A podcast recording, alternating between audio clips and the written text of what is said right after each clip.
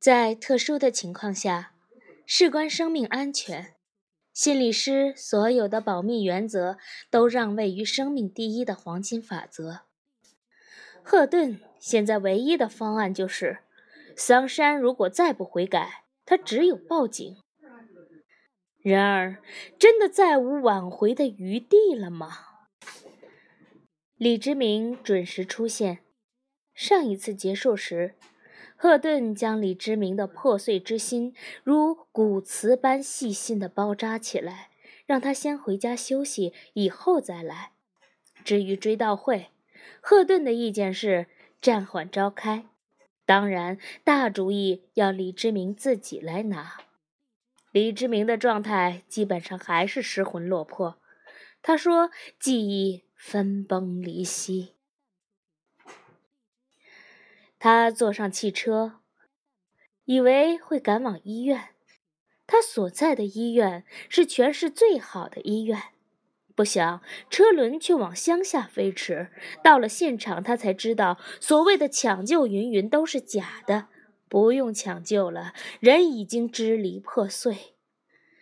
市委书记守在现场倒是真的，因为人翻下了几十米深的山涧，动员大批人力搜索遗物遗体。明晃晃的车灯把寂静的山林晃得如同白昼。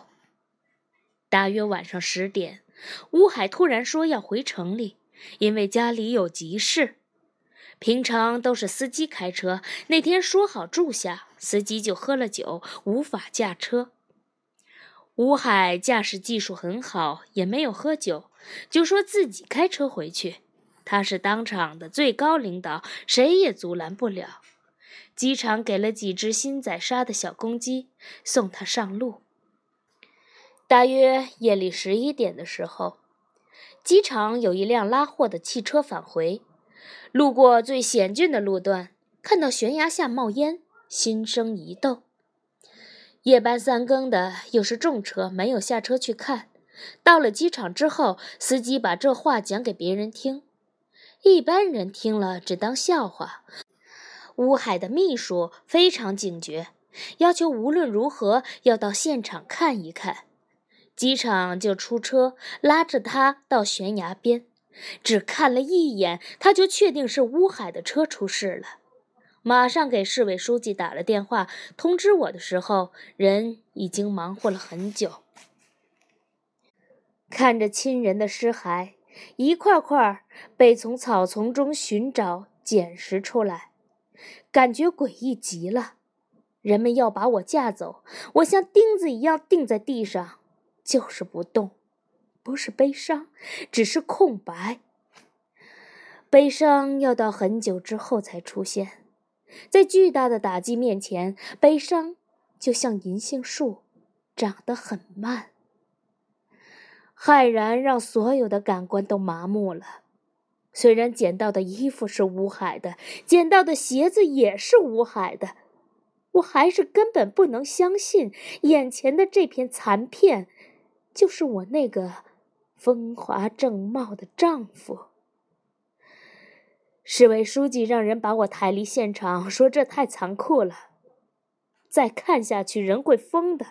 我说我不走，谁要是硬让我走，我就从这山涧跳下去。你不让我看，我才会疯。大家看我鱼死网破的样子，也就不劝了，只是让两个人不离左右的照顾着我。我突然生出一个想法：这个死了的人其实不是我丈夫，而是另外一个很像他的人而已。这个世界上开着同样牌子的车、穿着同样衣服和鞋子的人大有人在呀！我这样想着，就掏出了手机。旁边人说：“您干嘛？”我说：“我要打一个电话。”他们说：“通知乌副市长的父母，你可要想好了再说，要不老人家接受不了。”我说：“我不是打给他们。”他们俩还要问，我示意他们不要说话。我按了最常用的那个键，突然之间，在死一样寂静的山林里，就响起了悠扬的手机铃声。这是乌海的手机。真奇怪，那么猛烈的撞击，这个手机被甩出去几十米，又在风雨中翻滚，居然就毫发无损，声音清冽的如同一套音响。人们循着声音，在一丛湿淋淋的刺壳子中找到。我伸手要接，人们把它交给了市委书记手上。书记说：“刚才已经找到了一部手机，怎么又出来一个？”我说：“这是我家联系专用的手机，号码他从未告诉过别人。”书记说：“既然这样，就和工作无关，把手机交给李大夫吧。”我摸着冰凉的手机，那铃声还在无休无止地响着。直到这一刻，我才扎扎实实的感觉到乌海死了。这堆残骸再不可能是别人，千真万确，这就是乌海。我一下子就晕了过去，要不是周围两个人手疾眼快的扶住了我，我就凌空而扎下了山涧。当我醒来的时候，已经在医院了。我手里紧紧握着乌海的手机，手指僵硬如铁。我依旧闭着眼睛。我希望自己就这样一直昏迷着，直到死去，再也不要醒来。我没有能力面对山崩地裂的变故。我住在专门的病房，是个套间。屋外的护士还不知道我已经醒了，还在有一搭无一搭的说着话。一个说：“真可怜了，年纪轻轻的孩子刚上中学。”另一个说：“也怪他。”第一个说：“怪他什么？”第二个说：“下雨，天又那么晚了，他非要他赶回家，说是有急事儿。有什么急事儿啊？看，这不要命了。”他们说的话一字一句的印在我的脑子里，如果不是他们的议论，我还真忘了这个细节。我没有要乌海回家，我劝他住下，一定要小心。那么是出了什么事儿，令乌海一定要在暴风雨中匆匆上路呢？也许是他父母那边有急事。正这样想着，我听到屋外乌海父母的声音。让我们进去看看媳妇儿吧，不能已经没了一个又再没一个。老人家稀罕的声音。不行，他现在非常脆弱，怕受刺激。您老要是真心疼儿媳妇儿，就让他多缓缓。医生说没有太大危险，只是要避免一切刺激，静修恢复。两个护士几乎异口同声地解释着。我婆婆说：“天灾人祸呀，我们来看媳妇儿，也想问问她，下那么大的雨，她为什么一定要让她回家，酿成这么大的祸？白发人送黑发人呐！”他们走了，我却从没有这样清醒过。看来也不是公公婆婆那边出了事儿。那么，到底是什么缘故让乌海在黑漆漆的夜里赶着上路呢？我不知道，可是我必须知道。我躺在床上，把手机打开，看着最后一个来电时暂停在二十二点三十七分。如果按照当时搜索残骸的人们估计，乌海的车就是在这个时候倾覆的。这是谁？一个我从没有见过的电话号码，这部手机是我和乌海为家事而联系专用的，他从未把电话告诉过外人。这个来电不是我们家族的人。我又查了乌海的手机，这个电话号码在二十二点差一分的时候也给乌海打来过，算起来就是在乌海决定冒雨回城之前。也就是说，很可能就是乌海收到了这个电话，才做出了回城的决定。这是一个非常关键的电话，只是这是谁呢？我要搞清楚，在病房里，我的一举一动都受到严密的看顾，或者说是照料。我不能这样调查。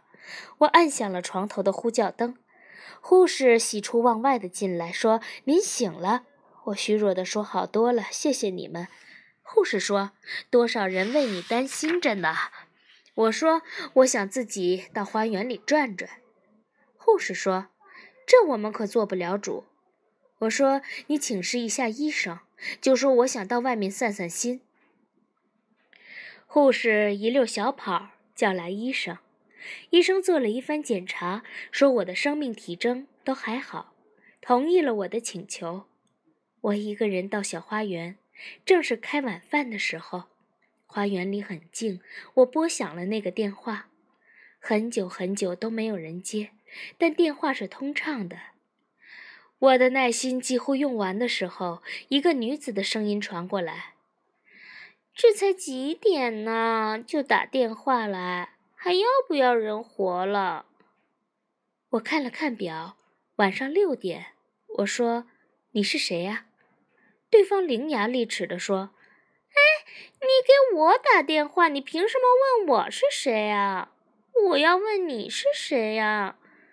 话说到这份上，我基本上明白，乌海是接到了一个打错了的电话。我体罚手抖，不想和他啰嗦下去，刚要挂断电话，他突然好像睡醒了。啊，我知道你这是谁的电话了。他怎么了？为什么不给我打电话呀？我那天晚上等了他一夜呢。这番话说的我一头雾水。这是一个什么女人？为什么和乌海这样熟络？他们之间到底是什么关系？想到这里，我想到的第一件事就是稳住这个女人。我对她说：“我是吴副市长的好朋友，是他绝对信得过的人。”受吴副市长之托，我有事要尽快告诉你，请你约定一个时间和地点见面。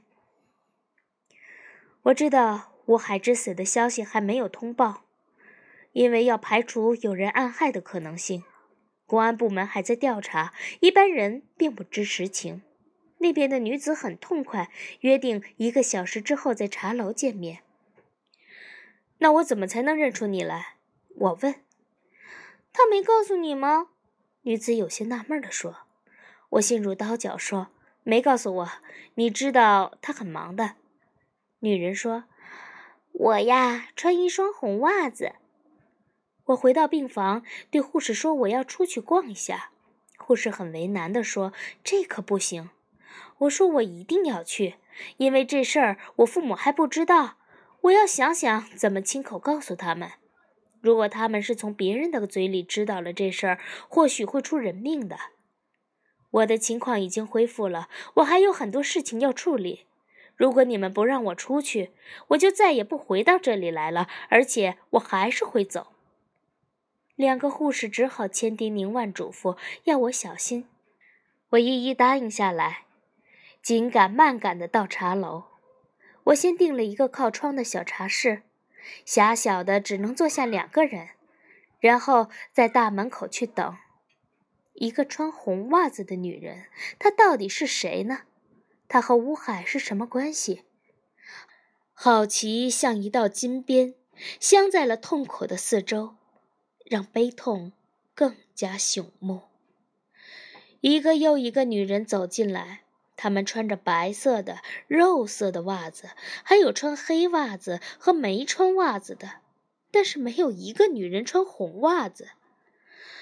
我等得有些绝望，这不会是一个恶意的玩笑吧？